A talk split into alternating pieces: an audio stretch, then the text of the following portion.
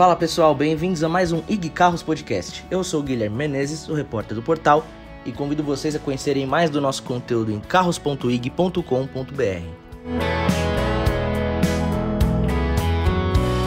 Queria começar falando né, que o automobilismo é um esporte composto de uma grande variedade de categorias. Todas elas são oriundas de basicamente duas famílias de carro de corrida. Uma delas é a linhagem dos protótipos, enquanto que a outra é a linhagem dos carros de turismo, cujo ponto de partida é o mesmo do carro de passeio que você pode comprar e sair rodando pelas ruas.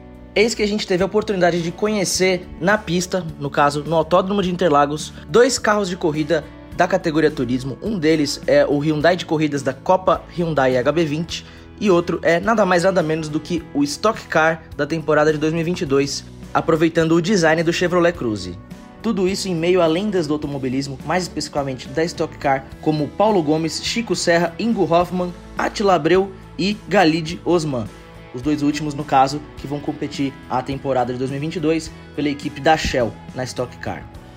Tanto o HB20 de corrida quanto o Stock Car têm origem nesses carros de passeio. E é com essa experiência única que a gente vai falar nesse podcast de hoje quais são as principais diferenças entre um carro de rua, um carro de rua modificado para as pistas, que é o HB20, e um carro feito do zero, especialmente pensado para entregar performance até a última gota de combustível, que é o Stock Car. Nós não tivemos a permissão de guiar esses dois carros, a gente foi de passageiro, mas como foram pilotos profissionais que dirigiram esses carros, eles conseguiram extrair tudo que o carro pode oferecer de desempenho. E é nítido como é brutal a diferença entre a dirigibilidade de um carro de corrida com a de um carro de passeio. Eu já tive a oportunidade de guiar em, em, pistas de corrida tanto SUVs quanto sedãs, hatches, carros esportivos, até carros off-road.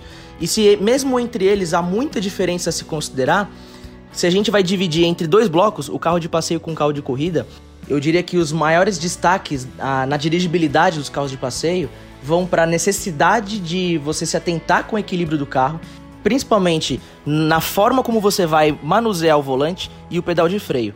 Porque como os componentes do carro de passeio são pensados também para o conforto dos motoristas na cidade, em uma situação mais extrema, como uma dirigibilidade em uma pista de corrida, acaba fazendo com que características se acentuem na dirigibilidade, como por exemplo a diferença de equilíbrio do carro entre dianteira, traseira e esquerda e direita, né? A forma como a massa do carro vai se deslocar à medida que você esterça o volante ou pisa no freio. Então você precisa de ter bastante cautela para não só ter bastante eficiência é, ao lidar com, com as, as velocidades em curvas, em retas, em frenagens, como também para garantir uma dirigibilidade segura, sem imprevistos, de eventualmente o carro, por exemplo, sair de frente ou sair de traseira, ou até mesmo exigir demais dos componentes de freio, de suspensão e outros e o carro acabar quebrando ou superaquecendo.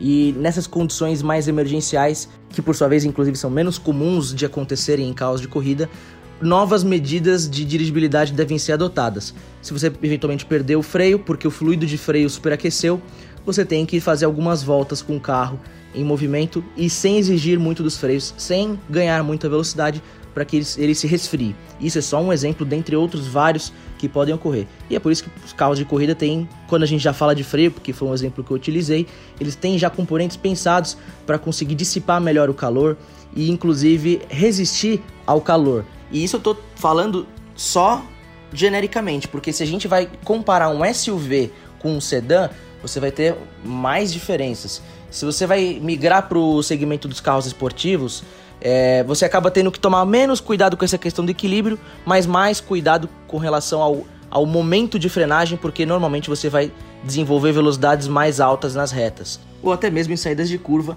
que por, pelo fato deles serem mais potentes, você vai ter uma reação muito mais é, visceral de, de saída de dianteira ou de traseira, dependendo de aonde fica situada a tração do carro, por conta da potência ser muito maior. Então, num carro mais, mais esportivo, mais forte, você tem que ter mais cautela, especialmente também nas saídas de curva. Se a gente migrar para os carros de corrida, se a gente comparar com os carros de passeio, a gente nota como eles são essencialmente bem mais previsíveis, porque todos os componentes foram pensados justamente para maior eficiência do, do carro na pista, do, do carro com o contato com o asfalto, e nada de conforto. Então, até vou dar o exemplo do HB20 que a gente andou hoje, na carona, mas andamos. É, ele não tem nada em seu interior, ele é totalmente depenado de forros, de, de equipamentos dentro do carro, de tudo. Tem lá o Santo Antônio, né? É a gaiola completa. Pra, pra, em caso do carro capotar, você ter mais segurança. Banco concha com cinto de, de quatro pontos. Você fica travado dentro do carro.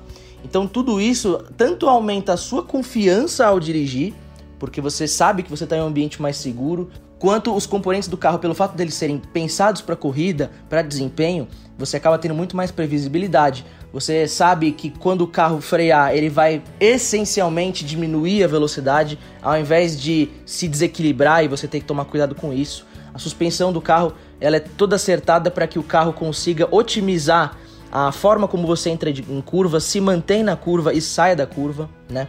Então vou até dar um exemplo. Esse HB20 ele com esse preparo de suspensão, de freios, com esse alívio de peso, o carro você sente que ele, é, ele, é, ele anda muito mais sobre trilhos do que, por exemplo, um carro que eu andei, que é um Ford Fiesta de rua, é, mas com pneus semi-slick. Os pneus semi-slick têm mais aderência, então é, ele pode até conseguir contornar as curvas em uma velocidade mais próxima desse HB20 de corrida, que usa pneus radiais de carros de rua normal, porque é o que o regulamento exige, mas ainda assim o Hyundai da Copa HB20 vai ser sempre o carro mais fácil de você lidar. E o diferencial do piloto com o HB20 vai ser de virar tempos mais rápidos, mas a dificuldade de se dirigir é, ela acaba sendo até menor, eu diria, do que os carros de rua. Só que quando a gente vai para os Stock Car, a situação muda completamente. Primeiro porque o campo de visão é muito, muito fechado, muito estreito.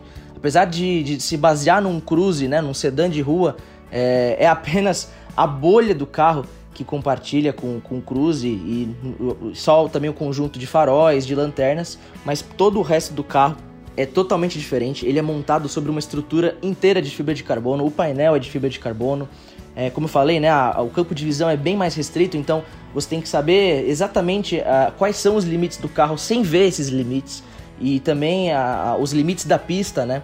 Num carro de rua você consegue enxergar os pontos de tangência, os limites da, das zebras, é, apenas precisando olhar para frente, pros, eventualmente para as diagonais, assim, né? Para os lados não, pelo amor de Deus, né? Mas com um Stock Car, não. Você tem que saber aonde você está andando. Esse é o primeiro ponto. O outro ponto é que, pelo fato do carro ter pneu slick, que é o pneu sem nenhuma ranhura, pensado essencialmente para o uso em pista de corrida e chão seco, ao mesmo tempo que ele oferece uma capacidade muito maior de frenagem e curva, inclusive ele ajuda muito mais a lidar com o equilíbrio de carroceria do carro e a potência do carro quando você vai despejar no asfalto ele acaba sendo menos amigável na hora de você exceder os limites. Porque em um carro de rua você sente gradualmente o pneu perdendo aderência, o carro querendo sair da pista e você consegue, querendo ou não, ainda ter mais tempo conservado de reação para consertar a trajetória do carro. Só que em um pneu slick, esse, quando você excede esse limite, muitas vezes isso vai significar uma perda de, tra de trajetória, de aderência mais abrupta do carro. Então, se você foi muito rápido em uma curva, do nada você vai se ver saindo dela, é, ou de frente ou de traseira. Se você se antecipou demais na, na retomada de aceleração também. Se você é, acabou freando tarde demais porque eventualmente ganhou muita confiança, ou se até mesmo se você beliscou um pedacinho de grama ou de de uma parte do asfalto um pouco menos aderente, também o carro vai do nada adquirir uma, uma característica indesejável mais abrupta, né? O pneu de rua ele tem mais capacidade de conseguir lidar com essas adversidades de aderência do asfalto. Então, era isso, pessoal. Ficamos por aí, senão a gente vai se delongar demais. Esse foi um esse comparativo de carros de corrida e carros de passeio, mas ambos em situação de corrida, de, de uso mais severo. Então continue na matéria, fiquem aí com a gente e semana que vem tem mais. Fortíssimo abraço!